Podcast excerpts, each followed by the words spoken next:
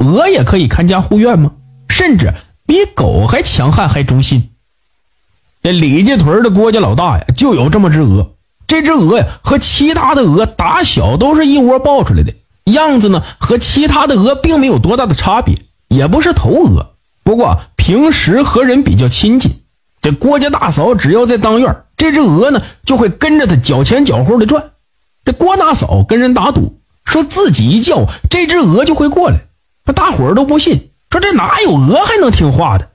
但郭嫂子真的一叫，这鹅就过来了，而且让摸让抱，乖的跟狗一样。这郭嫂子要是两手一摊放在地上，她还会两只脚分别站在郭嫂子的两只手上，用脖子去蹭郭嫂子。这大伙儿虽然稀奇，但也就是说啊，是喂熟了的缘故。这只鹅第一次展示它的不同，是在一个夏天。那时候的农村园子里啊，都种的是蔬菜，黄瓜、豆角、茄子、辣椒啥的。正赶上李家屯啊，有个人家办喜事这农村人办事啊，都是在自己家的场院里搭大棚，请做饭的厨子或者村里做饭好吃的大拿掌勺。这户人家呢，和郭家处的很好。怕自己家园子里的蔬菜不够用，就商量着办事这几天来郭家园子摘菜，最后算钱。这郭家二话没说就答应了。办事头一天，人家里派了两个半大小丫头就过来摘菜了。俩人拎着土筐就进了园子，开始摘菜。摘完了出来，郭家人呢帮着提出了门口，这都没事第二天正日子，俩姑娘又过来摘菜。郭家人也都要赶着去上正席呢，就说道：“你俩就自己进园子里摘吧，然后把门带上就行啊。”那时候人都实在，再说这家家都挺穷的，也没啥怕丢的。这俩姑娘呢，就进园子里摘菜去了。摘的时候还好，等出来就出事儿。这鹅群呢，正在院子里吃食呢，看到俩人提溜着满满两篮子菜出来，这鹅就跟狗一样的冲上去了。伸长了脖子就往俩姑娘的腿肚子上拧！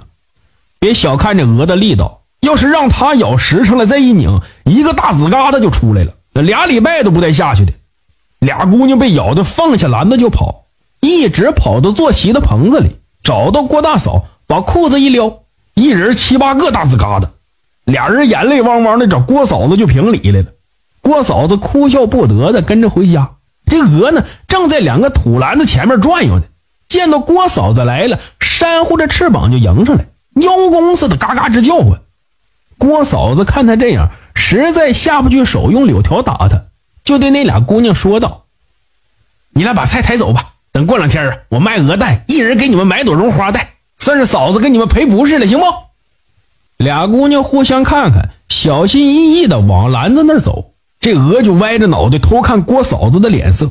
看郭嫂子没异常，就让这俩姑娘把篮子抬走了。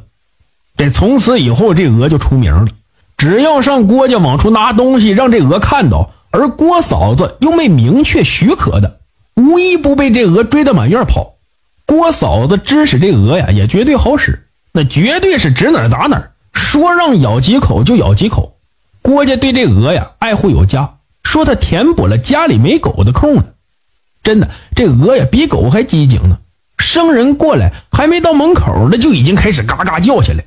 你想要没得到允许进院门，那得穿好长的靴筒，不然呢，你的腿上可就青青紫紫的伤了。你当这鹅只有这点本事，那你就错了。见过被鹅咬死的耗子吗？郭家被鹅咬死的耗子那可是不在少数。那天早上，郭嫂子准备去把圈了一宿的鹅放开。打开鹅圈门，就看到门口死了只耗子，血淋淋的，尾巴都断了，旁边还碎了一个鹅蛋，都干巴了。再一看，他家护院鹅翅膀的毛被撕得乱糟糟的，嘴角还沾着耗子毛呢。不过也没什么大伤。你说这鹅不单能当狗用，还能当猫用了。这农村的鹅，母的留着下蛋，公的呢一般只留一个，剩下的都杀了吃肉了。这只鹅因为其彪悍。成功的战胜了头鹅，成为了剩下的唯一一只公鹅。郭嫂杀掉头鹅也很心疼，毕竟啊，带领了鹅群这么久，出去放的时候有头鹅在都不用看着，到点儿就能领回来。不过他更舍不得杀这只猛鹅。于是只有牺牲头鹅了。他每次喂食的时候，都单独给他搓些苞米粒加餐。这年秋天，郭嫂回家走亲戚，走回来的时候天都黑了，他不得不摸黑走山路。那天偏偏是初二，天上没有月亮的，郭嫂是越走越心慌，不由得就总蒙圈了。这个怎么说呢？也就是说被鬼迷的。这也有说是人脚有长短，所以啊会按弧线走的。这反正不管怎么样吧，郭嫂子走了两圈还没出西山，也找不到回村的那条小路了。这女人呢，越怕越着急，一着急还把脚给崴了，这下只能坐在山上开哭了。想想自己还是提前回来的，家里男人不知道今天回来，这肯定是不能来接，就更害怕了。而家里呢，本来郭大哥呀都和家里人洗洗睡了，忽然就听院子里的鹅圈一阵噼里扑隆的声音。郭大哥想着没准来黄皮子了呢，就披上衣服起来看看。一开门，这鹅就冲出来了，嘎嘎的叫着往门口跑。这门早就插上了，这鹅呀就扑腾着翅膀往外挤。郭大哥抓它的时候，回头还给郭大哥拧了一口。还是郭老爷子见识多，便说道：“哎呀，这鹅通着灵性呢，今天这样，怕是有事儿啊！你就放它出去跟着，看看它要干啥吧。”郭大哥就把门给打开了。这鹅连跑带飞的就往村西头通山的路上跑，边跑还边叫唤，把早睡的人都搅和起来了，纷纷开门问郭大哥出了什么事儿。这郭大哥也解释不明白，就说这鹅今天魔怔了，不进窝，想进山。这有好事的就跟着郭大哥一起看看这鹅究竟怎么回事。往前赶了一段路，大家呢就一直追着这鹅的白色影子。